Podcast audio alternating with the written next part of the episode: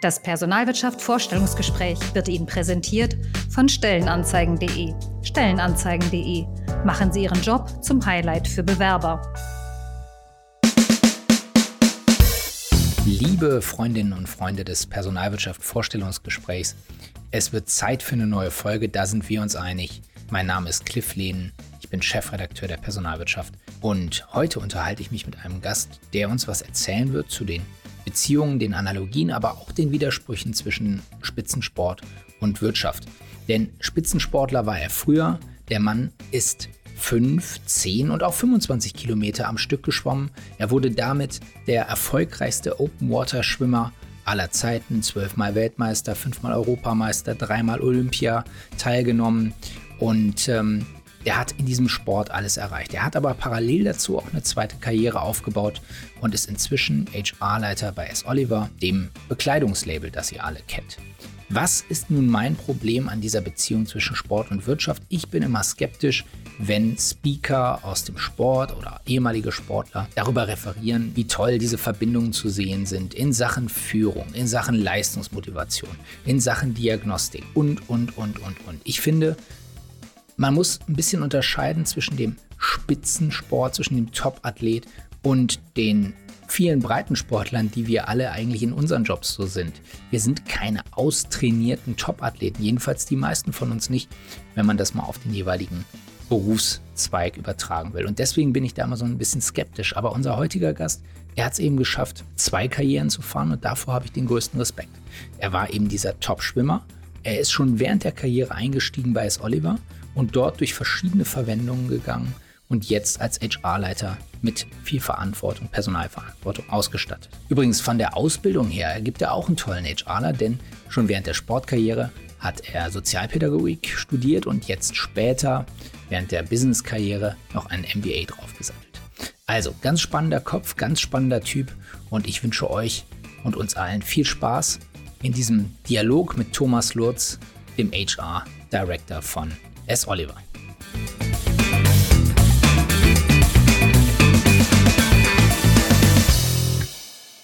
Geduld, liebe Freundinnen und Freunde des Personalwirtschaft Vorstellungsgesprächs. Geduld war etwas, was wir alle brauchten, bevor wir hier in die Aufnahme gegangen sind, denn wir mussten noch mal neu ansetzen. Manchmal ist das so, die Technik streikt, aber unser heutiger Gesprächspartner, wenn er eins mitbringt, dann doch Geduld, Zähigkeit, Ausdauer. Heute ist der Mann HR Director bei S. Oliver, sitzt ganz in der Nähe von Würzburg, ist dort für über 6300, 6400 Mitarbeitende zuständig als Personalchef. Früher aber ist er schlanke 5, 10 oder auch 25 Kilometer am Stück geschwommen. Kann man machen, macht nicht jeder, aber er ist dabei auch noch, ich glaube, zwölfmal Weltmeister geworden, viermal Europameister. Das sind ziemlich stattliche ähm, Leistungen. Er war dreimal bei Olympia dabei und heute ist er mir zugeschaltet aus Würzburg. Vor mir sitzt virtuell zugeschaltet Thomas Lurz. Herzlich willkommen beim Personalwirtschaft Vorstellungsgespräch. Hallo, danke, freue mich dabei zu sein. Ja, und vielleicht einen Mehrwert äh, zu bringen in unserem Podcast. Da gehe ich mal schwerstens von aus. Ähm, du, äh, ich habe es eben schon gesagt, du hast sozusagen zwei Karrieren ähm, ge gemacht. Die eine läuft gerade und die andere, die ist jetzt ein paar Jahre her. Ich glaube 2015 hast du die aktive ähm, Karriere beendet. Ähm, bist aber bis dahin viele, viele Jahre ins, ins Wasser gesprungen. Meistens war es sogar Freiwasser, wenn ich das richtig sehe. Jedenfalls in den, in den Wettkämpfen. Wie ist das in der Vorbereitung? Ist man da mehr im Becken oder auch im Freiwasser in der Vorbereitung? Nee, ist man tatsächlich mehr im Becken. Die Form holt man sich im Becken ganz einfach zu erklären, weil man im Schwimmbecken messbar trainieren kann. Alles, mhm. was messbar ist, ist verbesserbar. Und im Schwimmbecken weißt du genau auf dem Zentimeter genau, wie viel Meter du geschwommen bist, in welchen Pulswerten, in welchen Laktatwerten mhm. Äh, und kannst natürlich dann über Jahre vergleichen. Wenn ich in einem See, im Fluss oder im Meer schwimme, dann ist es nie vergleichbar. Äh, mhm. man könnte regenerative Einheiten im Open Water trainieren. Das kann man machen. Äh, man macht aber normalerweise die richtig harten Trainingseinheiten, die wichtigen, immer im Schwimmbecken, weil es einfach messbar und vergleichbar ist. Da bist du ja jetzt auch schon fast bei der modernen Personalarbeit gelandet. Da wird alles auch vergleichbarer, da wird es messbarer. Ist das Thema HR Analytics, äh, HR Data Analytics, ist bei euch auch schon angekommen oder noch ein Zukunftsthema? Nein, ist bei uns schon angekommen. Ich glaube, damit muss man sich auch beschäftigen, genau aus dem Grund, was ich gerade eben schon in der Perspektive aus dem Leistungssport genannt habe. Äh, wir haben heutzutage viele Möglichkeiten, Daten zu gewinnen. Hm. Aus den Daten natürlich auch gewisse äh, äh, ja, Ziele rauszulesen oder auch äh, Aktionen rauszulesen, um einfach gew gew gewisse Dinge besser zu machen. Und von der Seite aus ist es absolut notwendig, ne? hohe Fluktuation und so weiter und so fort. Also äh, das ist wichtig, weil, wie ich gerade eben schon erwähnt habe, alles, was messbar ist, ist irgendwo verbesserbar. Mhm. Ähm, messbar ist auf jeden Fall das, was du an Auszeichnungen äh, mitgebracht hast aus deiner ersten Karriere. Ich lese es jetzt mal ab. Viermal Weltschwimmer des Jahres im Open Water, zweimal Sportler des Jahres in der Stadt Würzburg, Träger des silbernen Lorbeerblatts vom Bundespräsidenten. Das war 2008. Dann habe ich mich eben falsch ausgedrückt, zwölfmal Weltmeister und fünfmal Europameister. Einen Titel hatte ich dir schon wieder aberkannt eben. Und ähm, genau, äh, vielleicht auch ein großer Erfolg. Zwei Kinder hast du. Ähm, die mussten gerade den Raum verlassen, habe ich eben mitbekommen. Die müssen woanders Abendessen. Ja, die müssen jetzt woanders Abendessen, damit der Ton auch bei uns passt. Da ja. wir im zweiten Anlauf sind, muss es jetzt sitzen. Ähm, ich habe zwei kleine Kinder, sechs und acht Jahre. Ist natürlich schwer, denen das zu erklären, vor allem dem Sechsjährigen, äh, weil ja. er unheimlich viel Spaß hat, ab und zu in die Kamera reinzulaufen. Könnte er jetzt machen, würde uns nicht stören. Ja. Aber du hast natürlich recht, die durften jetzt mal aus dem Raum rausgehen. So ist das manchmal. Das muss auch schon mal sein und vor allen Dingen auch, wenn man Verantwortung trägt, da muss man manchmal auch mal eine Ansage machen. Ne? Ähm, Thomas, äh, du kennst unser Format so halbwegs. Wir haben äh, zum Einstieg drei kurze Rubriken. Da bitten wir darum, diese Rubriken oder diese kurzen Stichworte kurz und bündig möglichst zu beantworten. Das gelingt dem einen Gast besser, dem anderen weniger gut. Wir schauen, wie gut es dir gelingen mag. Und wir starten gleich rein mit das bin ich. Thomas Lutz, 42 Jahre alt, geboren in Würzburg. Oh, das ging wirklich schnell. Jetzt habe ich zum Glück die ganzen Erfolge vorher schon genannt ähm, und den Karriereweg, der danach äh, kam, noch zumindest angerissen, sodass wir uns den Rest zumindest denken können. Dann machen wir weiter mit Dafür stehe ich. Ich stehe für Zielstrebigkeit und eine gewisse Lösungsorientierung. Mhm, ja, das ist, ähm, das ist schon noch reduziert ausgedrückt. Ich habe mir deine, deine Speaker-Mappe angeguckt, deine Unterlagen, mit denen du auch unterwegs bist. Neben deinem Hauptjob bist du auch als, als ähm, Speaker und Motivator für, für ähm, ja, ähm, Business People, würde ich mal sagen, ähm, äh, unterwegs, weil du eben die Analogien zwischen dem Sport und der Wirtschaft aufzeigst und dort bewirbst du dich als der härteste unter den harten Kerlen. Ja, da ist natürlich auch Marketing dabei, aber klar, ich meine, wenn man 25 Kilometer im Meer schwimmt, ist das schon eine unangenehme Strecke. Da muss man schon viel trainiert haben. Man schwimmt so knapp dreieinhalbtausend Kilometer im Jahr. Also man braucht schon eine gewisse mentale Stärke, um das Training vor allen Dingen durchzuhalten. Der Wettkampf an sich ist eigentlich nicht das Problem. Ähm, ja, und letztendlich ist es ein Erfolgskriterium Kontinuierlichkeit ähm, und sich jeden Tag äh, ja, selbst zu überwinden ist eigentlich der Weg zum Erfolg. Und äh, eine Woche gut zu trainieren ist relativ einfach, aber fünf Jahre lang kontinuierlich gute Arbeit abzurufen, ist eigentlich die große Kunst, ja. Hm. Apropos kontinuierlich, ähm, ich habe gelesen, du bist auch heute noch jeden Morgen im Wasser oder zumindest jeden Morgen sportlich aktiv, ne? Genau, ich habe das beibehalten. Also ich mache jeden Tag von sechs bis um sieben eine Stunde Sport.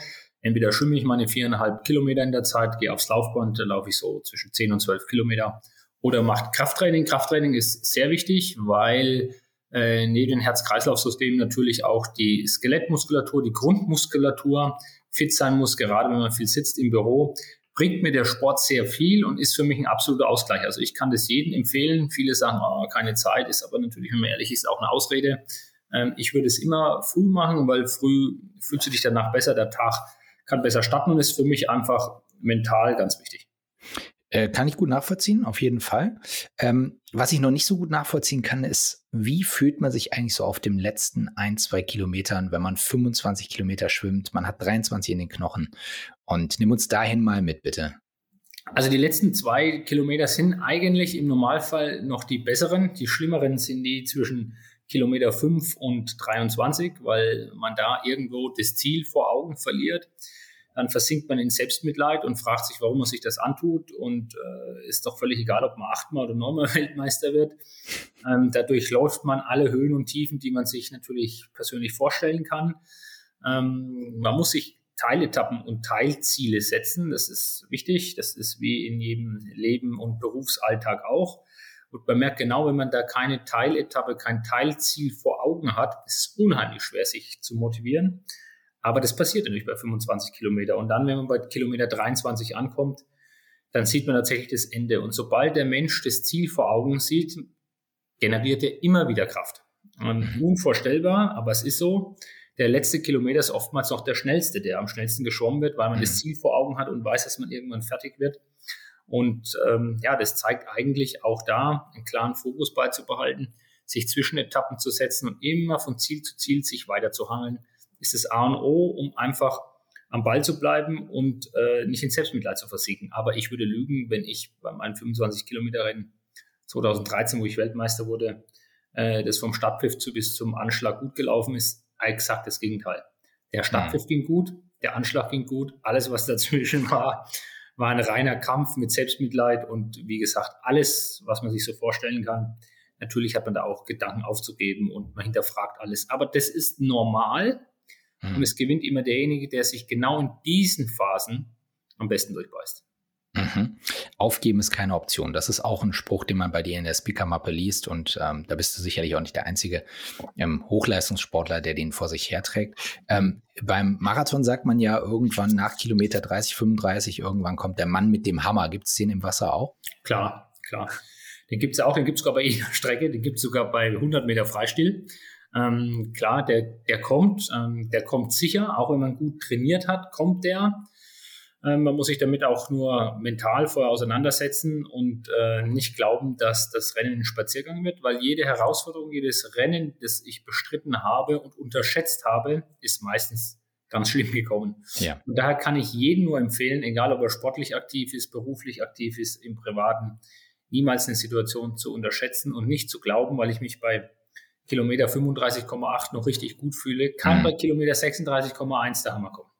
Ich glaube, man spricht ja in der Technik vom mentalen Kontrastieren, also so ein bisschen abzugleichen zwischen dem, was, ähm, naja, zwischen dem Erfolg, den man erreichen will, aber auch den Hürden, die einem auf dem Weg entgegenkommen können. Das ist also vermutlich das, was du da auch betrieben hast. Absolut. Das macht man auch in einem 10-Kilometer-Rennen, 5-Kilometer-Rennen, 1500. Ich gehe einmal vor dem Rennen oder auch das muss man trainieren vorher im Kopf eigentlich durch. Ich muss mir genau überlegen, ähm, wann passiert was, zu welcher Distanz passiert was ähm, wann habe ich Schmerzen, wann tut mir es weh. Wenn ich mich damit beschäftige mental, dann weiß ich, was auf mich zukommt. Mhm. Denn der Schlimmste, was du machen kannst, ist, äh, das zu ignorieren und zu glauben, es funktioniert von allein, mhm. wird niemals der Fall sein.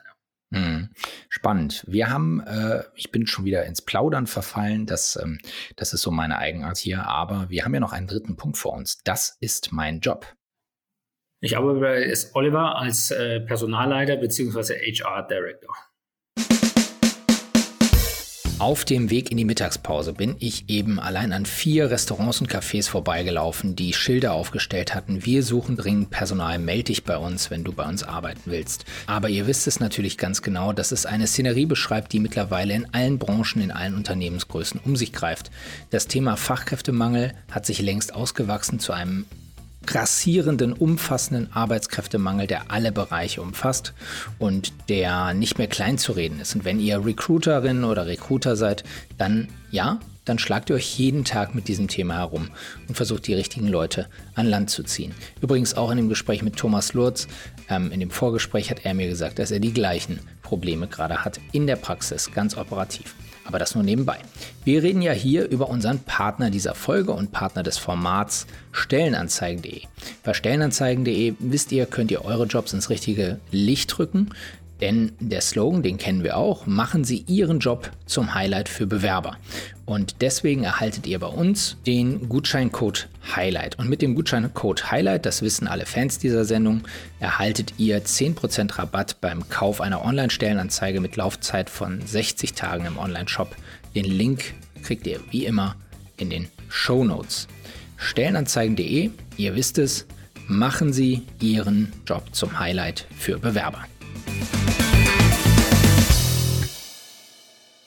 Thomas, du hast uns vor einiger Zeit mal den ähm, Personalwirtschaft HR Lebenslauf beantwortet. Da haben wir dich gefragt, wo liegen Ihre Talente? Ehrgeiz, Disziplin und Pragmatismus, hat er gesagt.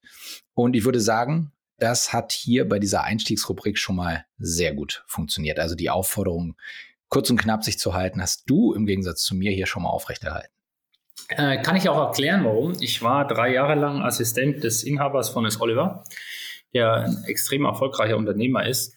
Und bei ihm hätte man nicht die Zeit gehabt, groß äh, zu erzählen und äh, große Geschichten zu erzählen, sondern du musstest immer sofort auf den Punkt kommen. Und das war tatsächlich auch für mich eine sehr schöne Lehre. Und ich glaube, dass das sehr wichtig ist, um letztendlich einen klaren Gedanken, Ziel zu haben, weil letztendlich, wenn man viel drumherum erzählt, weiß man irgendwann selber nicht mehr, was man möchte und was man will und was wirklich das klare Ziel ist. Das stimmt, wobei natürlich zwischen Storytelling oder zwischen einer guten Geschichte und Schaumschlägerei liegen natürlich auch noch ein paar ähm, ja. Mühe, ähm, äh, ja. Differenzierung, ne? das, das ist schon ja. so. Und ich kann mir vorstellen, dass für dich jetzt in deiner aktuellen Rolle, auch als Führungskraft mhm. für dein Team, aber auch natürlich als Repräsentant eines Hauses, ist natürlich schon, würde ich jetzt annehmen, der reine Pragmatismus ähm, vielleicht auch nicht das ausschließliche Mittel der Wahl, weil man schon jonglieren können muss, nehme ich an. Genau. Wir haben zwar schon eine Firmenkultur, in der man anpacken darf. Also wir suchen natürlich auch Mitarbeiter, die sehr proaktiv sind. Wer bei uns Karriere machen möchte, kann das natürlich unheimlich gern. Ähm, wir haben gern Mitarbeiter, die äh, ja, Aufgaben sehen, die hochnehmen und auch äh, ja, vollziehen.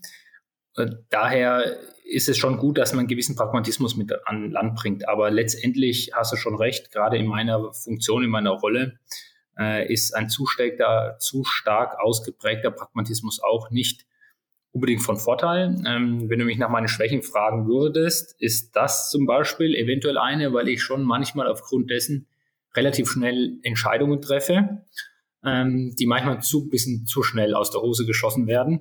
Ähm, das ist richtig, ja.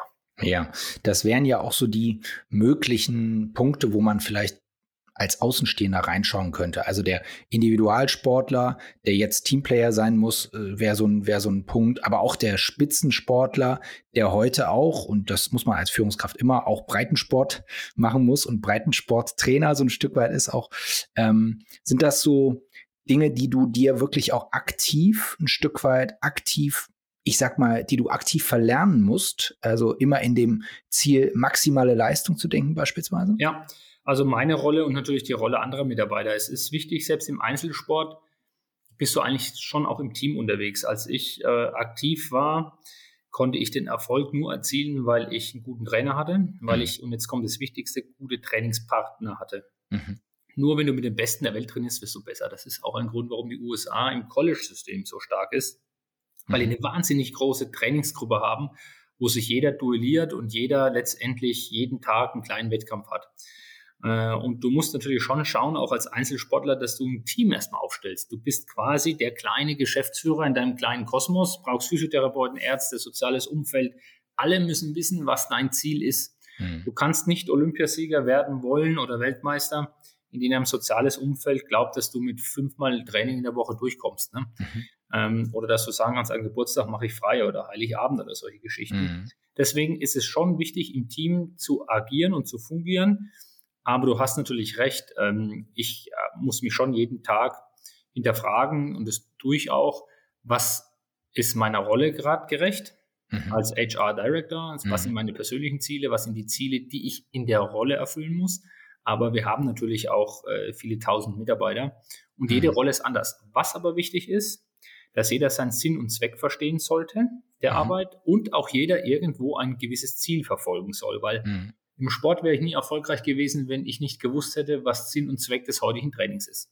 Hm. Ähm, ich kann nicht um 5.30 Uhr aufstehen, 10 Kilometer trainieren in der ersten Trainingseinheit, ohne zu wissen, was mein Wettkampf ist und wo ich besser werden möchte und dass das Training, das ich heute mache, natürlich mein Ziel mich näher bringt, weil ich eine hm. gewisse Art trainiere. Hm. Und so ist es letztendlich ja im Job auch. Wenn ich jeden Tag auf die Arbeit gehe und ich weiß nicht warum und was mein Ziel ist und dass ich vielleicht auch nicht irgendwie für den Gesamterfolg beitragen kann, mhm. werde ich die Motivation verlieren und bin dann maximal 9 to 5 noch da und durch würde nie die Extrameile gehen. Mhm. Natürlich ist es eine Herausforderung. Bei Tausenden von Mitarbeitern wird man nie 100 Prozent erreichen, aber man sollte danach streben. Mhm. Damit spielst du ja auf zwei Sachen an. Also das eine ist äh, Führung äh, oder sagen wir mal Management muss auch Ziele vorgeben, muss auch zielorientiert sozusagen den, den Laden aufstellen, sage ich mal. Zweitens ähm, das momentan sehr stark diskutierte Thema Sinn und Purpose in der mhm. Arbeit ähm, für die Arbeitgeber immer relevanter, aber auch für die Individuen, für die für die einzelnen Mitarbeiter, die die Führungskräfte ist. Hast du für dich einen klaren Purpose definiert? Gibt es für dich äh, sozusagen diesen diesen Sinnsatz ja, ich möchte jeden Tag ein bisschen besser werden und mein Ziel nahe kommen. Und äh, als Führungskraft ist es mir natürlich auch wichtig, mein Team, meine Mitarbeiter auch besser zu machen, sie zu unterstützen, mhm. auch ihre eigenen Wege zu gehen, ihre Karriere zu gehen, vielleicht auch zu sehen, was deren Stärken sind. Mhm. Äh, aber letztendlich ist es schon so, das resultiert ein bisschen aus dem Sport. Ich muss abends zu Hause sein und sagen, ich habe heute was gemacht. Also mhm. was gemacht im Sinne von, zielorientiert was bewegt. Und mhm. natürlich klappt es nicht jeden Tag, aber mhm. ich muss mir immer in den Spiegel schauen können, ich habe es gemacht, ich habe es versucht.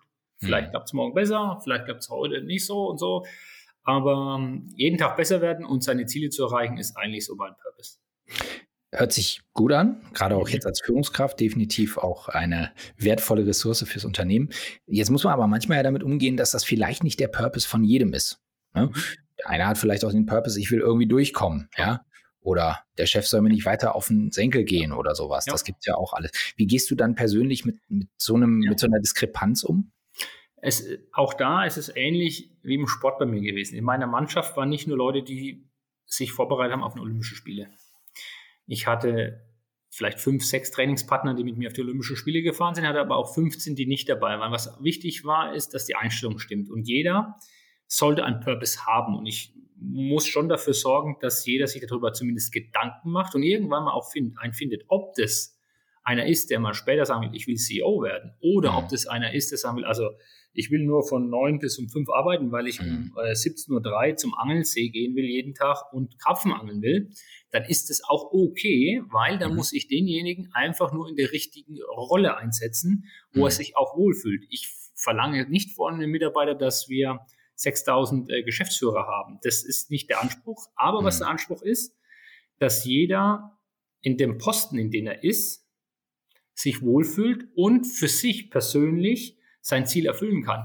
Das kann eine High-End-Leistung sein im Posten, mhm. kann aber auch einer sein, der seine Arbeit sehr strukturiert abarbeitet, ähm, da auch kein High-End-Performance liefern muss, mhm. aber halt dann um Punkt äh, 17 Uhr gehen möchte, weil er ein Hobby pflegt, das ihm sehr wichtig ist. Mhm. Ähm, darum geht es eigentlich. Ne? Es geht nicht um die olympische Medaille oder mhm. um den Geschäftsführerposten, mhm. sondern es geht darum, dass jeder einzelne Mitarbeiter sein persönliches Ziel hat. Und das kann alles Mögliche sein. Schlimm ist mhm. nur, wenn er gar kein Ziel hat.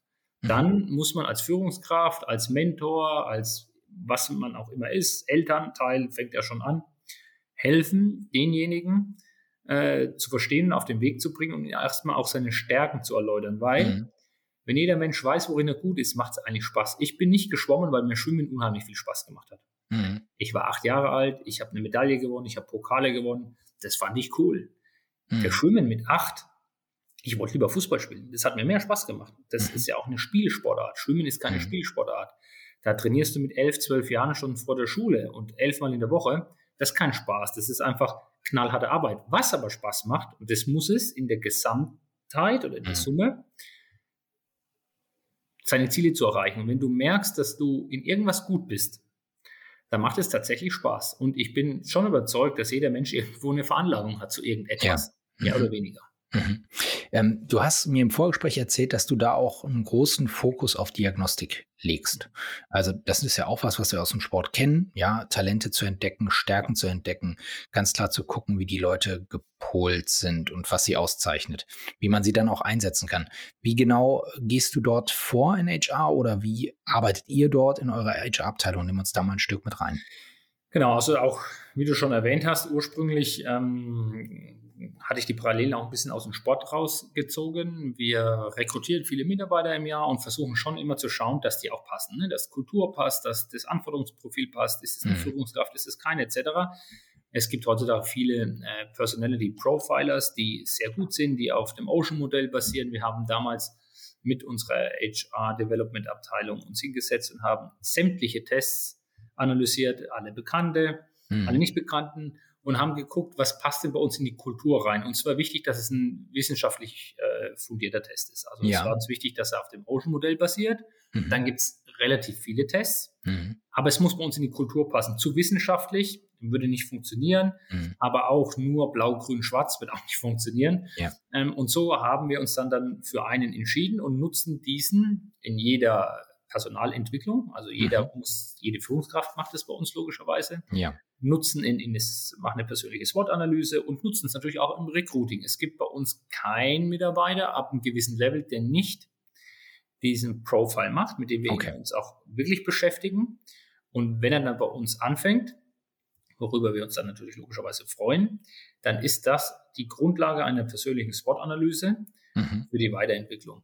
Mhm. Ähm, als einfaches Beispiel, Bayern München kauft auch keine Spieler ein, äh, ohne genau zu wissen, wie schnell der ist, wie weit er springen kann, etc. Der muss ja auch ins Spielsystem passen. Mhm. So ist es da letztendlich auch. Bin ich bei dir? Jetzt haben wir doch gerade die Situation im, im breiten Markt grassierenden Arbeitskräftemangel. Du hast mir auch schon von ein paar Positionen, die gerade bei euch offen sind, ähm, erzählt. Ähm, muss man da dann nicht in diesen Diagnostiktools, in den sozusagen Abwägungstools, passt das jetzt, passt das nicht? Da gibt es ja solche, die sagen, äh, da müssen wir jetzt laxer werden, wir müssen die Leute ja reinkriegen. Andere sagen, wenn wir nicht diagnostizieren, dann haben wir nachher Leute drin, die passen nicht und die gehen dann auch wieder oder werden gegangen. Wie stehst du ja. da dazu? Absolut richtig. Ich meine, die Situation, die wir jetzt in den letzten anderthalb Jahren bekommen haben, ist natürlich eine ganz andere, mhm. als wir damals äh, angefangen haben, hier der Diagnostik einzuführen. Trotzdem machen wir es für Führungskräfte natürlich weiterhin. Mhm. Egal, früher hatten wir vielleicht sechs Bewerbungen auf einen Posten, jetzt haben wir vielleicht zwei oder drei. Aber selbst wenn wir zwei haben, ist es wichtig, bei beiden das zu machen, weil man letztendlich dann nochmal ja, ein Quäntchen Sicherheit bekommen kann. Für die Mitarbeiter, die da sind, ist es sowieso klar, weil ich felsenfest überzeugt bin, dass wir Mitarbeiter trainieren müssen. Äh, mhm. deswegen haben wir eine sehr gute HR-Development-Abteilung, in dem wir diesen Profiler natürlich als Grundlage nutzen, um dann in die Fortbildung einzusteigen. Aber du hast natürlich recht, es macht heutzutage in gewissen Positionen natürlich nur bedingt Sinn, jetzt da mit dem Profiler aufzumarschieren, weil wir mhm. haben in manchen Themen in der Logistik, auch im Einzelhandel, äh, teilweise natürlich Lücken. Da können wir jetzt nicht mhm. um die Ecke kommen und sagen, jetzt machen wir erstmal zehn Tests und dann schauen wir mhm. mal von der einen Person, ob er passt oder nicht. Da müssen wir flexibler sein, ist aber der Situation geschuldet, die man so ja eigentlich ehrlicherweise nie gedacht hat, dass es so massiv kommt. Mhm. Ähm, da muss man flexibel sein, ein bisschen agiler sein. Äh, das nützt nichts. Trotzdem, relevante, strategische, wichtige Stellen besetzen wir trotzdem immer damit. Mhm, ja. Ähm, wir haben eben schon über deine, über deine Ambitionen, über die Leistungsorientierung auch gesprochen, über die drei Faktoren, den, den Ehrgeiz, die Disziplin, den Pragmatismus. Wie ist es mit Perfektionismus? Würdest du sagen, da ist ein Perfektionist, der mir da gegenüber sitzt? No. Nee, gar nicht. 80, 20, schon immer. Okay. schon immer. Ähm, ich bin äh, sehr zielstrebig. Ich würde das jetzt halt nicht als Perfektionist bezeichnen. Ich habe nie mein Leben in Trainingsanhalt, ausfallen lassen. Ähm, ich würde auch fast immer zur Arbeit gehen. Also ich muss schon Fieber haben, damit ich nicht mhm. auf die Arbeit gehe. Gut, jetzt Corona-bedingt ist es ein bisschen schwieriger. Da kann man mit einer Erkältung nicht mehr auf die Arbeit gehen. Das ja. ist heutzutage so, ist okay. Aber ich bin auf keinen Fall ein Perfektionist. Ich vergeude die Zeit nicht bis ins letzte Detail, mhm. um alles auf den Punkt genau richtig zu machen. Mhm. Ähm, natürlich habe ich das Glück, dass ich natürlich eine relativ große Anzahl von Mitarbeitern habe, die natürlich mir vieles auch zuarbeiten und mhm. das geht nur im Team, da bin ich auch unheimlich meinem Team dankbar, das super ist. Aber ich bin kein Perfektionist in dem Sinne. Ich würde jetzt eher aus der Hüfte raus sagen, ich 80-20 ist so genau das, nach dem mhm. ich strebe, ja. Mhm. Schauen wir uns gleich mal oder hören wir uns vielleicht noch an, was die Kolleginnen und Kollegen noch dazu zu sagen haben. Ähm, ja, äh, aber wenn du kein Perfektionist bist, eine Sache nochmal, wenn wir nochmal einmal auf die Sportkarriere schauen, also es ist ja eine der wahrscheinlich erfolgreichsten deutschen Sportkarrieren überhaupt, ähm, jedenfalls von denen, die im Wasser stattfinden, schon mal auf jeden Fall. Ähm, zwölfmal Weltmeister, fünfmal Europameister. Jetzt kommt's, dreimal Olympia, aber keine Goldmedaille im Schrank. Thomas, was ist da passiert? Ja, da habe ich natürlich total versagt. Ich habe nur Silbermedaille und Bronzemedaille bei den Olympischen Spielen gewonnen. Sagte der Nicht-Perfektionist. Das ist äh, richtig. Ähm, die Goldmedaille fehlt mir bei den Olympischen Spielen. Also das war nur Silber und Bronze. Natürlich war immer mein Ziel, eine Goldmedaille zu gewinnen. Ja. Ähm, ich hatte ja 2012 ein sehr gutes Rennen. Da muss man sportlich fair sein. Der war halt einfach besser wie ich. Er war auch okay. der talentiertere, größere und stärkere Schwimmer als ich. Jeder, der mhm. auf YouTube mal das Rennen anschaut, sieht genau, warum der besser war als ich. Also okay. da muss man kein Schwimmprofi sein. Das sieht man. Ja. Für die Veranlagung, die ich gehabt habe, habe ich, glaube ich, das Bestmöglichste rausgeholt. Ein bisschen Quäntchen Glück vielleicht an dem Tag X und es hätte klappen können, ein paar Meter weiter. Aber gut, es ist, wie es ist. Äh, damit mhm. muss man zurechtkommen. Äh, die fehlende Goldmedaille nehme ich mit ins Grab. Ich werde sie nicht mehr gewinnen mit 42, egal in welcher Disziplin. Ähm, ich kann damit aber ganz gut leben. Ähm, das ist so, wobei ich manchmal schon drüber nachdenke. Das ist ganz klar. Ja, ist halt so. Also es war zu dem Zeitpunkt immer einer oder zwei besser ähm, ja. bei diesen zwei Rennen. Das ist gerade das Schwierige bei Olympischen Spiele, weil du hast es nur alle vier Jahre. Da muss schon viel passen an dem einen Tag in vier Jahren, wenn du dann ganz, ganz oben stehen möchtest. Äh, hat bei mir nicht geklappt. Der Faktor ist so. Mhm. Äh, muss man selbstkritisch anerkennen. Es waren in dem Fall immer andere besser. Und äh, das ist so. Also ich, ich wollte das, ich wollte dir das auch nicht zum, zum Vorwurf machen. Ich hatte Nein, ist ja kein Vorwurf, aber ist ja Fakt. Ne? Ist, ist völlig richtig. Ähm, ist so. Klar, Olympische Spiele haben wir im Freiwasserschwimmen nur 10 Kilometer olympisch, bei den Weltmeisterschaften 5 und 25. Ich hatte da immer mehr Möglichkeiten zu gewinnen. Das muss man fairerweise auch sagen. Schon allein da ist die Wahrscheinlichkeit. Aber trotzdem hat, ist alles keine Ausrede. Es war immer an den Tagen der 10 Kilometer in Peking und London jemand anderes schneller. Und das zeichnet ja auch den Spitzensportler aus, genau das anerkennen zu können, ja. Absolut. Vielleicht hier und da mit äh, knirschenden und, Zähnen, aber es ist halt Aber so. ich muss auch sagen, ich hatte in London wirklich ein total geiles Rennen und kann wirklich mit erhobenen Hauptes den Gewinner auch gratulieren. Das ist wichtig. Also mhm. man muss den Erfolg auch anderen gönnen. Wenn ich alles gegeben habe, alles, und in der Vorbereitung alles geklappt hat und es war mhm. einer besser, mhm. dann war der besser. Da musst du sagen, der Kollege war besser. Und dann ist mhm. es auch okay und gut. Und damit hatte ich kein Problem. Das Rennen hat Spaß gemacht. Ähm, auch obwohl ich Zweiter war. Das mhm. war, habe ich sehr gut in, in, Erinnerung. Lass uns noch mal kurz zurückgehen. Ähm, London war zwölf, Peking mhm. war acht und ja. vier war Athen, ne? Richtig, ja. Dann erzähl mal, wenn du magst, den lustigsten Schwank von den Olympischen Spielen. Ich glaube, das ist doch auch was, was einfach Olympia auszeichnet, einmal dabei gewesen zu sein. Gerade jetzt vor Corona noch, das muss man ja mittlerweile schon so sagen. Die Kolleginnen und Kollegen, die jetzt da waren, das war, glaube ich, gar nicht mal so witzig teilweise. Aber ihr habt ja noch den Real Deal bekommen. Ähm, wenn du einen Schwank hast, der jugendfrei ist, dann her damit.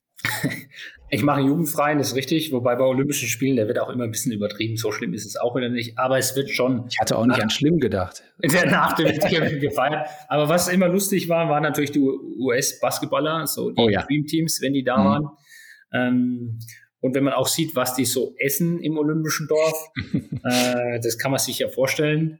Als äh, nee, ehrlich gesagt, Amerikaner. 71, ich kann mir das nicht vorstellen. Also, äh, da ist jetzt halt nicht unbedingt wird da gemessen, wie viel Butter man aufs Brot schmiert. Also da sind nicht so viele Theoretiker da, sondern die gehen auch dahin, wo es Pommes gibt und wo es mhm. andere Sachen gibt und essen es. Aber es sind natürlich super Athleten.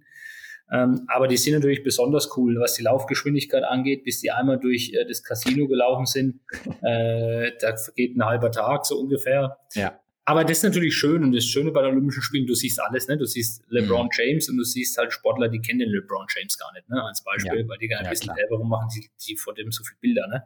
Ja. Ähm, das ist eigentlich ganz cool und der, die Zusammenkunft, ich sag Kantine, aber die ist ja relativ groß. Mhm. Aller Sportler dort ist echt stark und äh, das ist so, die US-Basketball habe ich immer ganz gut in Erinnerung. Die machen sich mhm. da keinen Stress. Ähm, und unser Eins geht dahin äh, ist äh, motiviert bis in die letzte Haarspitze, ja, koordiniert fast jeden Schritt, keiner zu viel, keiner zu wenig. Ja. Kann man sich auch was abschauen im Übrigen. Ja. Oder auch ein Usain Bolt. Äh, die Vorstellung, die ein Usain Bolt während dem Rennen macht, macht er auch in der Kantine. Also der ist einfach so ein cooler Stecken. Ja. Ähm, nicht umsonst wird der mehrfacher Olympiasieger auf 100 Meter. Ne? Der hat schon eine Veranlagung, die kein anderer Mensch hat. Der ist ein richtig, richtig cooler, abgeklärter Typ, weil mhm. wenn du 9,6 Sekunden Zeit hast, innerhalb von vier Jahren eine Goldmedaille zu gewinnen und du die Leistung immer auf den Punkt bringst, mit dem Druck, den der hat, mhm. weil jeder von ihm erwartet, dass er Gold gewinnt, dann bist du schon ein richtiger Champ. Das ist die optimale Überleitung zum nächsten kleinen Aspekt hier. Du hast ähm, schon vor einigen Jahren ähm, mit, ähm, mit Jasmin Weiß, die hieß damals noch Jasmin Fagel, heute in der HR-Szene durchaus bekannt als Professorin, die auch zum Thema Führung, zum Thema New Work unterwegs ist und auf, wie du auch, auf zahlreichen Podien ähm, zu Hause ist und natürlich auch in ihrer Hochschulrolle äh, aktiv, habt ihr ein Buch geschrieben, das war, glaube ich, schon, das ist schon über, über zehn Jahre her, zumindest die Veröffentlichung. Die habt damals analysiert, ähm, was, wie kommt es eigentlich zu Spitzenleistung? Ihr habt da ähm, ja äh, im Sport nachgeschaut. Was sind die ähm, ja, Kriterien, die man finden kann. Was waren da so eure, eure Learnings in dieser Zeit? Was macht Spitzenleistung aus? Na, auf der einen Seite mal die, die Basis ist, sich Ziele zu setzen und die auch zu erreichen. Du brauchst natürlich dazu auch eine gewisse Resilienz und Entschlossenheit, immer einmal mehr aufzustehen als die anderen, weil man nicht jedes Ziel, das man sich setzt, auch erreicht. Also das ist eine wichtige Message gewesen. Du musst natürlich auch irgendwie agil sein, du musst immer ständig äh, fähig sein, wettbewerbsfähig, also ständig äh, wettbewerbsfähig zu sein und da auch in Veränderungen einzugehen, ist auch ein ganz, ganz wichtiger Punkt. Mhm. Äh, klar, Verzicht kommt vor dem Erfolg. Ähm, du darfst nie aufgeben und mhm. letztendlich der Umgang mit dem Leistungsdruck, damit musst du dich auch beschäftigen. Ähm, und Motivation und Commitment. Also ich brauche das Ziel und mein Commitment erst im Kopf bevor ich es dann umsetzen kann. Mhm. Und unterm Strich ist es schon wichtig, in der Karriere einen Mentor, einen Trainer, eine gute Führungskraft zu haben. Ähm, das ist bei uns schon aufgefallen. Wir hatten immer in unserer Karriere zu jedem Zeitpunkt Menschen an der Seite, die uns geholfen mhm. haben, sei es äh, im beratenden Segment, dass man sagt, ich habe jemanden, den ich anrufen kann, den ich meine Geschichte erzählen kann, der mir einen mhm. Ratschlag gibt, sei es jemand, der mir auch Türen öffnet. Ähm, es schadet nur demjenigen, ähm, der kein Netzwerk hat. Äh, ja, also du musst letztendlich ein Netzwerk aufbauen können von verschiedenen Menschen, die dir natürlich auch helfen. Mhm. Das war auch ein elementar wichtiger Punkt äh, bei uns in unserer beider Karriere. Ja. Wir kennen uns eigentlich auch durch den Schwimmen. Jasmin ist früher auch mal geschwommen. Ach so. Mhm. Und so kam eigentlich der Hintergrund zustande und war ein lustiges Zusammenkommen und ja, ist, sie ist natürlich auch in ihrem Bereich extrem erfolgreich, keine Frage. Absolut, ja, ja, ganz klar. Also eine der momentan sicherlich am meisten gesehenen und repräsentierten Speakerinnen rund um diese, rund um diese doch sehr wichtigen Arbeitsweltthemen. Ja, Thomas, ähm, jetzt hast du das so schön referiert und rate mal, mit wem ich vor unserem Gespräch gesprochen habe. Mit der Jasmin. Ja, genau. Ich kenne Thomas Lutz seit meiner Kindheit und er ist bis heute einer der ehrgeizigsten Menschen, die ich kenne, mit absoluter Härte sich selbst gegenüber. Er hat aber auch einen wunderbaren Humor und in dieser Kombination ist er ein super spannender Gesprächspartner. Das war unsere Stimme von außen hier. Das war die Jasmin Weiß, die dich eben auch schon, ja, seit den Jugendtagen im, im, im Becken kennt und jetzt als, als gestandenen Personaler und mehrfachen Weltmeister. Wie hört sich das an für dich? Ist natürlich toll, ein, ein, toller Lob, ähm, auch von so jemandem, der selbst so höchst erfolgreich ist und Karriere gemacht hat. Äh, ja, letztendlich so ein Feedback zu bekommen, ist natürlich spitze. Ähm, seid ihr heute noch regelmäßig im Kontakt? Ja, wir sind schon noch in Kontakt. Ähm, wir haben ja eine ähnliche Basis. Also es ist ja, beide beschäftigen sich ja weiterhin mit HR in einer gewissen Art und Weise. Deswegen ja. macht es schon Sinn. Äh, wir tauschen uns auch aus äh, bei diversen Keynotes ab und an äh, und helfen uns da natürlich auch weiter, klar. Sie hat von dieser Härte gegen sich selbst gesprochen. Das ist natürlich, wenn man das jetzt küchenpsychologisch ausdeuten will, ähm, ja, das ist eine, eine starke Eigenschaft, kann aber natürlich auch echt ähm, wahrscheinlich anstrengend werden. Ne? Ja, das glaube ich auch, ist es auch. Das hat seine Vor- und Nachteile. Wenn ich ähm, von der sportlichen Perspektive rangehe, ist das ein Riesentalent für mich gewesen. Ich mhm. konnte immer sehr gut kämpfen. Ich konnte mich immer sehr gut selbst besiegen. Das würde ich sagen, ist mit eines meiner größten Talente. Mhm. Aber kann natürlich für einen Partner oder für jemanden, der mit mir das Leben teilt, äh, sei das im beruflichen Kontext oder im privaten Kontext, schon auch schwierig sein. Da mhm. gebe ich dir recht. Ähm, Im kleinen Rahmen, wenn ich gestern joggen war, dann nehme ich manchmal meine Kiddies mit. Äh, mhm. die müssen dann den Berg auch schon hoch. Ne? Also, mhm. also mit dem Fahrrad zumindest, aber sie dürfen nicht absteigen. Da müssen sie sich durchkämpfen. Das kann schon für den einen oder anderen kritisch sein, aber ich versuche es auch schon zu reflektieren und im Rahmen zu halten. Also ich weiß schon, dass ich für mich da ein bisschen speziell bin, mit allen positiven und negativen. Das kann ich natürlich nicht auf jeden eins zu eins ummünzen. Das ist mir schon bewusst. Wenn du sehr gut hart gegen dich selbst sein kannst, kannst du auch weich zu dir selbst sein? Es ist schwer tatsächlich, weil ich für mich das dann immer ein bisschen als Charakterschwäche sehe. Ähm, wenn man weich ist. Nein, nein, nein, nicht wenn man weich ist, sondern wenn, also, nee, also falsch ausgedrückt. Ähm, wichtig ist, dass man authentisch ist. Also jeder Mensch hat Stärken und Schwächen, ganz wichtig. Also wenn du von Schwächen mhm. redest, habe ich natürlich ganz viele und ganz wichtig auch, die muss man kennen und zu denen muss man auch stehen. Ganz mhm. wichtig. Mhm. Äh, hart sein ist nicht immer alles können, immer alles durchziehen, ohne Wenn und Aber und ich ziehe knallhart und ich bin der Größte auf dem Planeten, ist der völlig falsche Ansatz, weil das ist ja nicht menschlich, das kann auch nicht sein, das ist auch nicht so.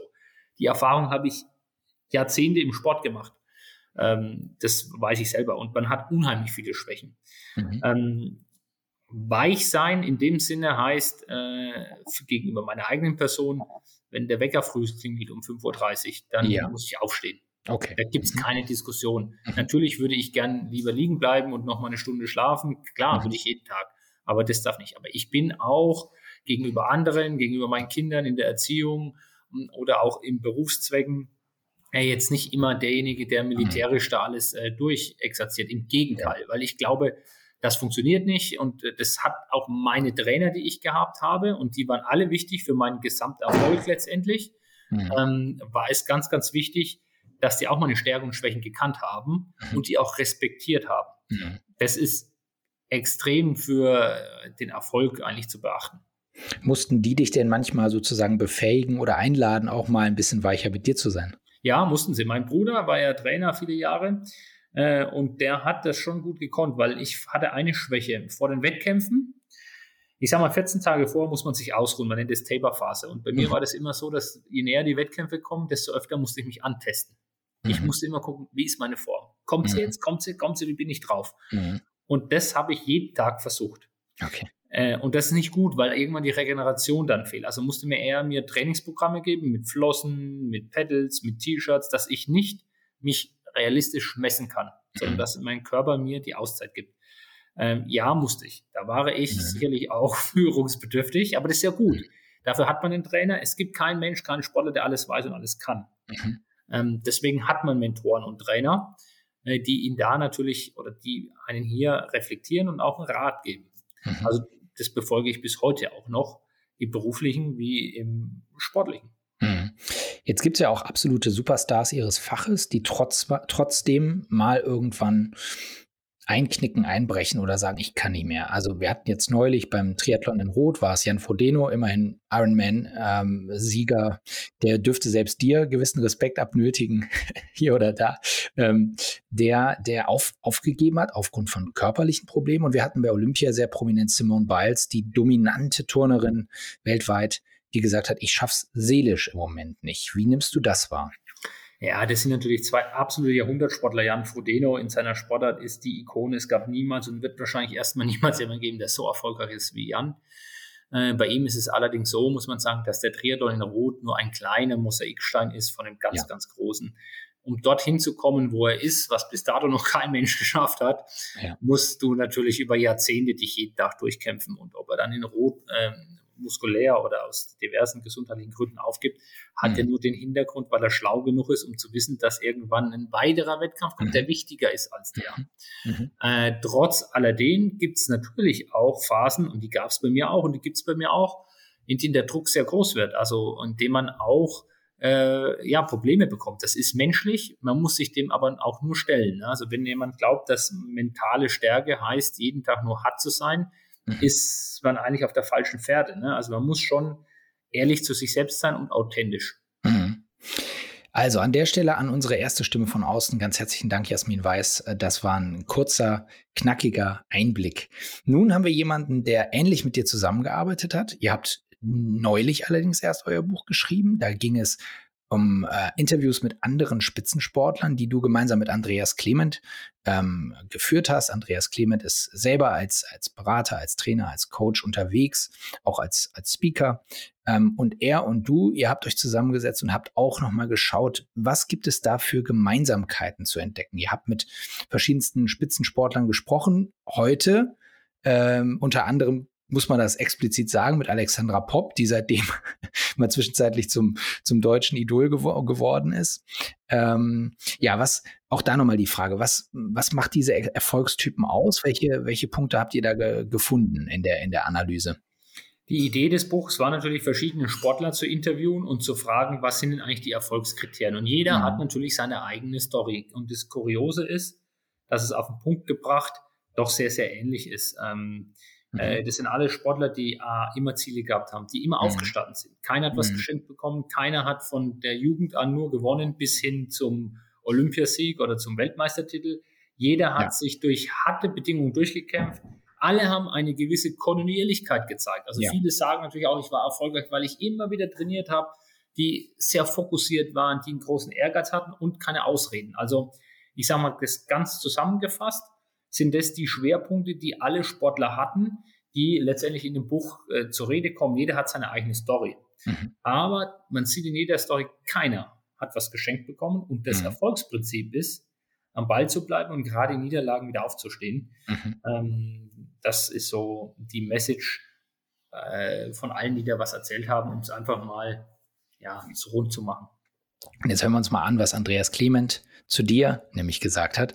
Den habe ich nämlich auch gefragt, was er äh, von dir äh, mitgenommen und gelernt hat. Und der hat ein bisschen länger gebraucht, als Jasmin weiß. Also ich weiß gar nicht, was ich ähm, bei Thomas Lurz äh, bewundernswerter finde. Seine, seine unfassbar vielen Erfolge, die er als Langstreckenschwimmer gemacht hat oder ähm, dass er gesagt hat, ich, ich schwimme diese langen Strecken oder dass er einfach irgendwie das Ganze im Meer macht und nicht irgendwie von Fliese zu Fliese wie viele andere Schwimmer. Er ist ein äh, absoluter Netzwerker. Er, hat, äh, er hatte schon während seiner Karriere letztendlich ja verstanden und auch dann angefangen, ja für seine Zeit nach dem Sport alles vorzubereiten. Und das ist mit Sicherheit auch ein, ein, ja, ein wahnsinniges Indiz dafür, warum er heute im Business so erfolgreich tatsächlich ist.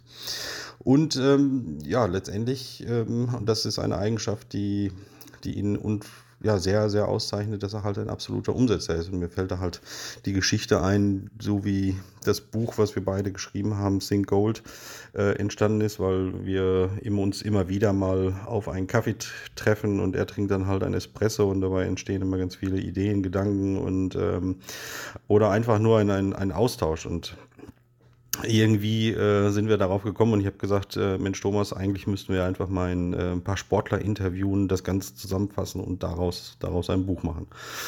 Ja, also zumindest so viel so zu der Kurzfassung dieses Gespräches, was sehr, sehr lang war, aber die Antwort von Thomas war äh, kurz, äh, weil er nämlich gesagt hat, ja, dann lass uns das machen. So, und geboren war die Idee eines, eines Buches, äh, an dem wir beide dann gearbeitet haben, ähm, mit, mit, den, mit, ja, mit, den, mit der Ausrichtung zu sagen, was kann man vom Sport lernen. Ähm, und äh, dafür ist Thomas letztendlich auch ein hervorragender Typ dafür, um diese, diese Analogien auch dabei zu machen. Und ähm, ich habe, äh, solange ich den Thomas jetzt kenne, es gibt zwei Sachen, an denen ich bei ihm auch schon letztendlich gewachsen bin. Und das sind zwei ja, Sätze von ihm, die ich mir immer äh, ja, die ich mir immer gemerkt habe, die ich versuche auch immer umzusetzen, weil er auch tatsächlich sagt, keine Kraft aufwenden in Dinge, die man nicht ändern kann. Und das äh, erlebt man ja heute sehr, sehr viel, dass es darum geht, äh, dass man sich mit Sachen beschäftigt äh, oder über Sachen spricht, die man letztendlich tatsächlich nicht ändern kann. Und äh, der Thomas versteht das sehr gut, genau da keine Kraft aufzuwenden in Dinge, die man nicht ändern kann. Ja, und der letzte Satz oder der zweite Satz von ihm ist, äh, einmal mehr trainieren als die Konkurrenz. Und das mag vielleicht ein bisschen äh, verrückt klingen, wenn man noch die Geschichte dann beim Thomas dahinter äh, kennt, dass er tatsächlich äh, derjenige ist, der in seiner aktiven Karriere dann an, an einem 24.12. nochmal ins Schwimmbecken gesprungen ist, äh, mit, der, mit der Überlegung, während die anderen vielleicht irgendwie am Tisch sitzen und den, und den Weihnachtsbraten verschlingen, schwimmt er lieber noch einmal äh, und sei es nur einfach für den Kopf, dass er mehr getan hat als, als die Konkurrenz. Und das sind ja zwei Sätze, die, die für mich sehr, sehr prägend sind. Ähm, und das beschreibt einen Thomas Lurz sehr, sehr gut. Und ich finde, sein äh, ja, ein inspirierender Mensch, ein, äh, eine sehr gute Führungskraft, ähm, der ja auch ganzheitlich denkt, der nicht nur weiß, dass Business wichtig ist, sondern alles andere auch dazu gehört. Und ich freue mich sehr zu sagen, dass ich ihn kenne. Ganz tolles, wertschätzendes Feedback. An der Stelle schon von meiner Seite vielen Dank an Andreas Clement. Absolut, vielen Dank. Ähm, hat er ja perfektestens ausgedrückt. Bisschen länger als Jasmin, aber äh, ja. da bin ich natürlich dankbar, so ein tolles Feedback zu bekommen. Schön. Was wir gehört haben, es ist ein, ein Netzwerker, es ist ein Umsetzer, es ist ein, ja, Pragmatiker, das hatten wir auch eben schon, 80-20 Stichwort. Ähm, halte dich nicht auf mit Dingen, die du nicht, nicht ändern kannst.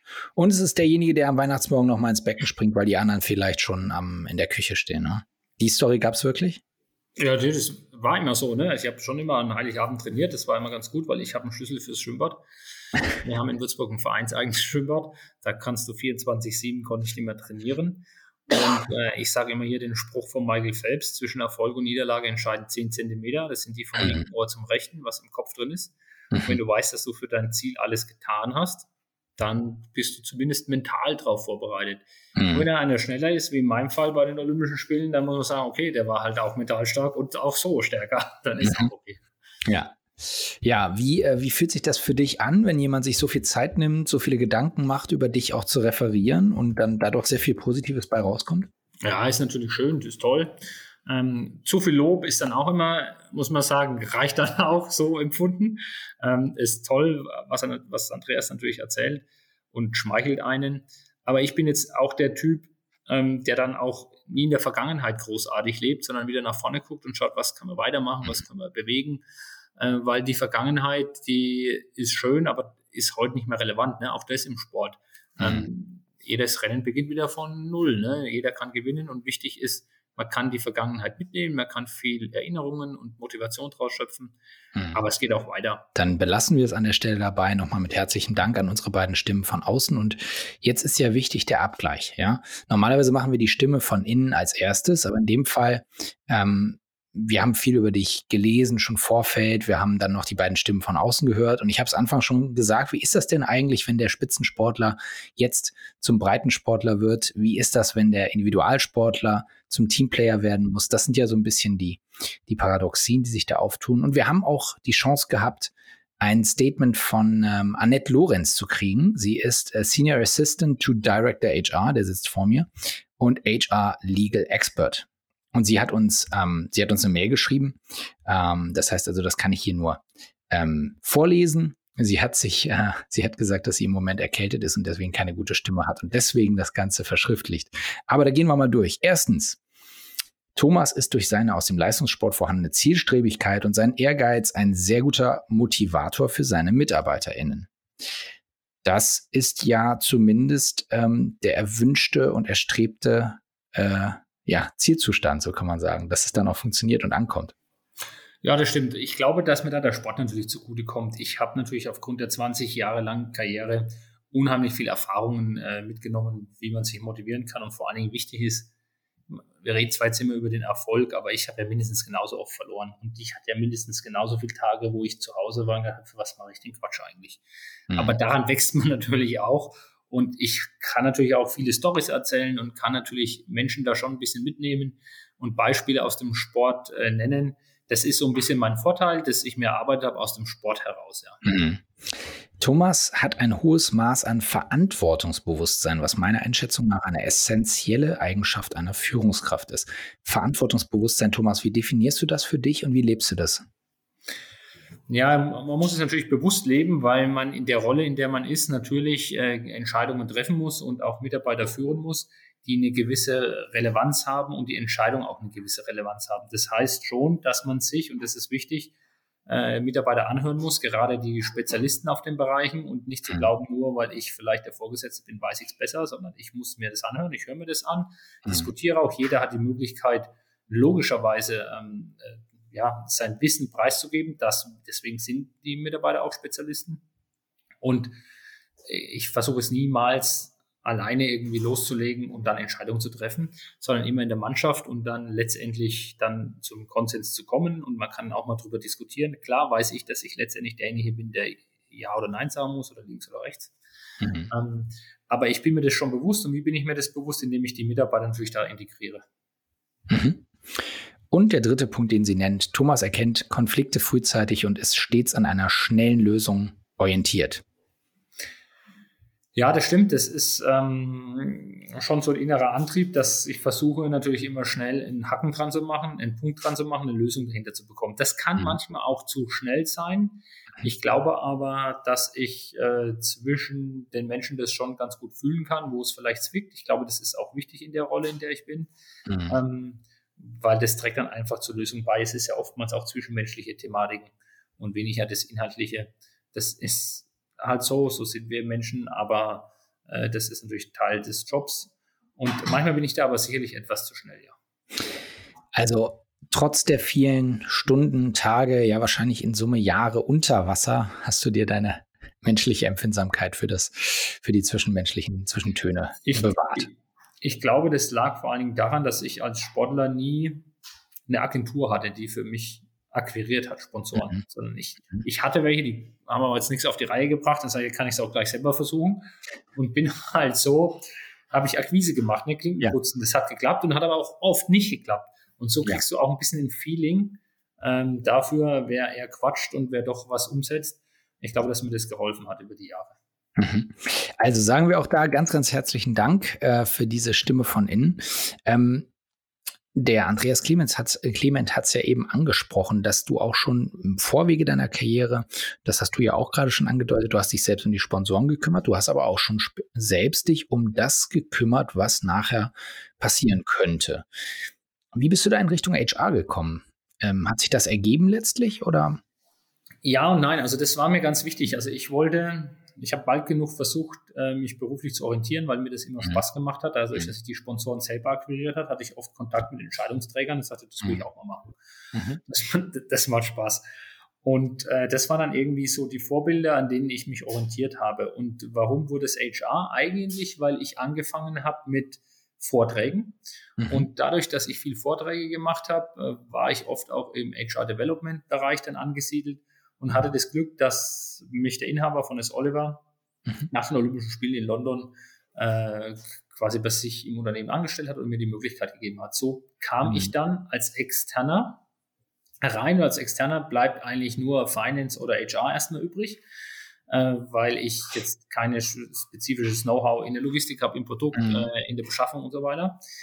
Und das lag mir ein bisschen mehr und so bin ich eigentlich da hineinge hineingewachsen. Äh, es waren eigentlich eher Personalentwicklungsthemen durch die Vorträge und so ist es eigentlich letztendlich entstanden, warum ich in der HR war. Ich bin sicherlich nicht der typische Personaler, weil ich dann später auch eine andere Ausbildung gemacht habe. Mit dem MBA ist ja eine sehr generalistische Ausbildung, die ich auch sehr gut und sehr wichtig fand.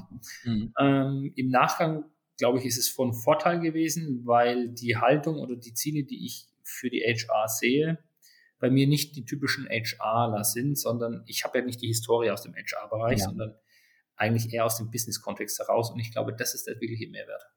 Das ist ja auch das, was man seit vielen Jahren, also eigentlich seit Dave Ulrich ähm, sagt, dass HR diese Business-Kompetenz haben muss.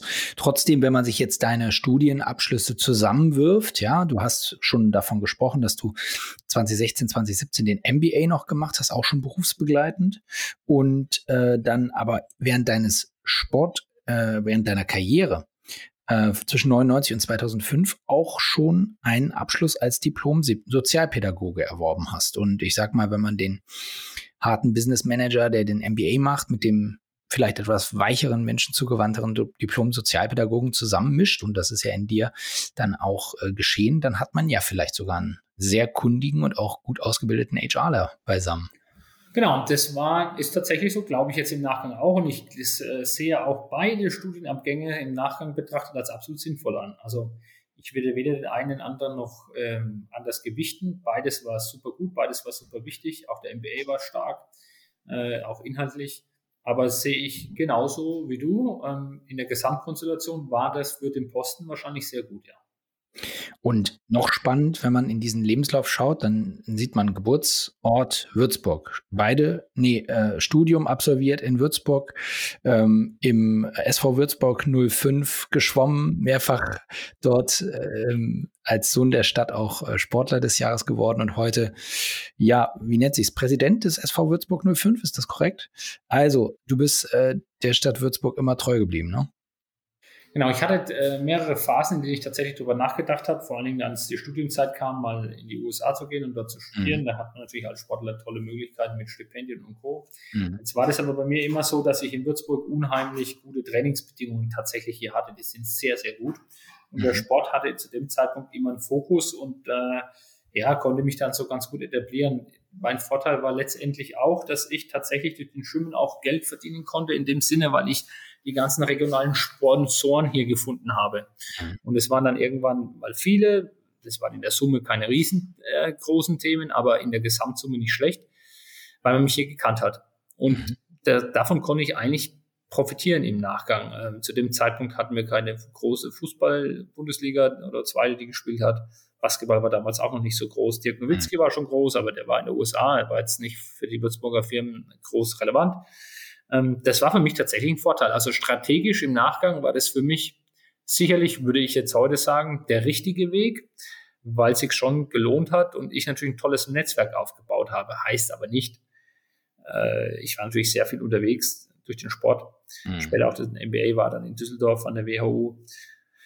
Aber logisch, ich bin in Würzburg äh, grundsätzlich mal verwurzelt und komme hierher und bin hier geboren. Ähm, das stimmt schon. Ja, ich meine, in der Stadtsportler des Jahres zu werden, in der auch äh, Dirk Nowitzki, äh, ähm, äh, aus der auch Dirk Nowitzki kommt, das will schon was heißen. Ähm, du kennst auch von unserem Podcast unser kleines Überraschungsmoment. Und zwar, das ähm, äh, funktioniert so, dass der Matthias uns jetzt mal das Begriffe Glücksrad zeigt. Das ist ein Glücksrad, auf dem wir 44 Begriffe abgetragen haben. Die sind relativ willkürlich zusammengewürfelt, naja, nicht ganz willkürlich, redaktionell getrieben willkürlich. Also, wir drehen das Begriffe Glücksrad und schauen, was dabei rauskommt.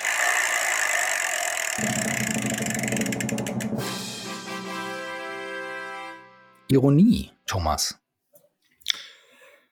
Tatsächlich äh, bin ich oft ironisch unterwegs, das glaube ich schon. Ist schon ein Teil auch vielleicht äh, ein bisschen Lockerheit in den Alltag zu bringen.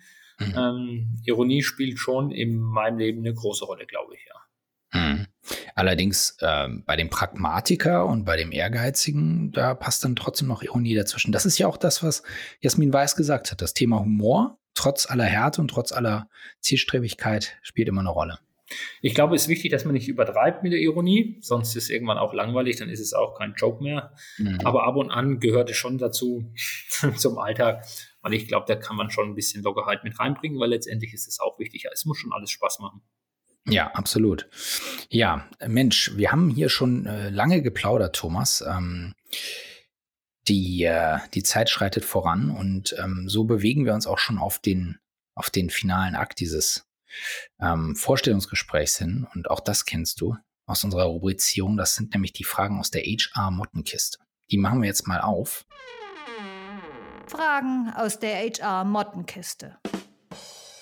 Herr Lutz, wir haben so viel über Ihre Stärken gehört, wir haben so viel über das gehört, was Sie erreicht haben. Was haben Sie denn für Schwächen?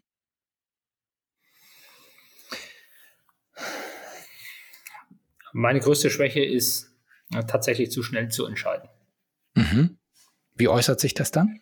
Ja, das ist in Ungeduld. Ich kann dann, äh, ich werde nicht hippelig, aber ich höre mir dann gewisse Dinge an und ich merke, dass ich dann mich gedanklich verabschiede. Okay. Und dann muss ich eine Entscheidung treffen und weiterdenken, weil ich mich dann nicht mehr auf das Thema konzentrieren kann. Mhm. Ähm, das ist manchmal sicherlich zu schnell, ja. Mhm. Und haben Sie dann auch schon mal eine Entscheidung einfangen müssen, ändern, ja, klar. Also ich habe jetzt glücklicherweise immer ein Team um mich herum, die dann manchmal mhm. sagen, Mensch, Thomas, das war ein bisschen zu schnell, denk doch mhm. vielleicht nochmal drüber nach. Da bin ich auch derjenige, der sagt, danke für das Feedback, ist gut. Warum mhm. war das zu schnell? Gibt es da ein Thema? Und dann können die mir natürlich oft auch aufstellen, warum das ein Thema ist, was nicht bedacht war. Ja. Und dann habe ich kein Problem, das zu revidieren. Sag, Jungs, Mädels, das war einfach zu schnell, das tut mir leid. Lass das nochmal, ich hatte die eine oder andere Gründe nochmal bekommen. Lass uns nochmal einmal drüber nachdenken. Das gehört, glaube ich, auch dazu. Und wenn man Fehler macht, die einfach auch einzugestehen, ist ein ganz relevanter Punkt. Absolut, gerade als Führungskraft und nicht nur in HR und nicht nur im Sport. Thomas, wir äh, danken dir für deine Zeit. Wir haben uns sehr gefreut, hier mit dir zu sprechen über eine, ja, sehr lange Karriere schon, über einen ersten Teil der Karriere, der primär im Wasser stattgefunden hat. Der zweite Teil der Karriere, der jetzt im Büro stattfindet. Ganz spannende Persönlichkeit und ganz viele spannende Geschichten dabei rausgekommen. Ich danke dir für deine Zeit. Vielen Dank, gerne, hat Spaß gemacht. Ja, ganz herzlichen Dank dir und vielen lieben Dank an alle Zuhörenden. Wir, ähm, wir sind auf diesem Kanal, wie ihr wisst, regelmäßig aktiv mit dem Vorstellungsgespräch und mit anderen Formaten. Bleibt uns gewogen, abonniert uns, folgt uns, macht alles, dass ihr keine Folge mehr verpasst. Dann lernt ihr so coole Typen wie den Thomas kennen und andere spannende Persönlichkeiten aus der HR-Szene. Also, danke nochmal, Thomas. Alles Gute an dieser Stelle und bis bald wieder.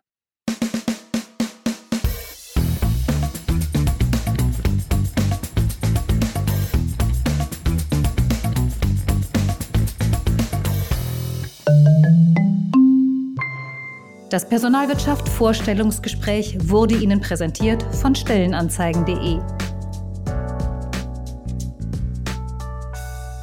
Das Personalwirtschaft Vorstellungsgespräch ist eine Produktion der FAZ Business Media. Redaktion Lena Onderker, Produktion, Schnitt und Ton Matthias Kobier.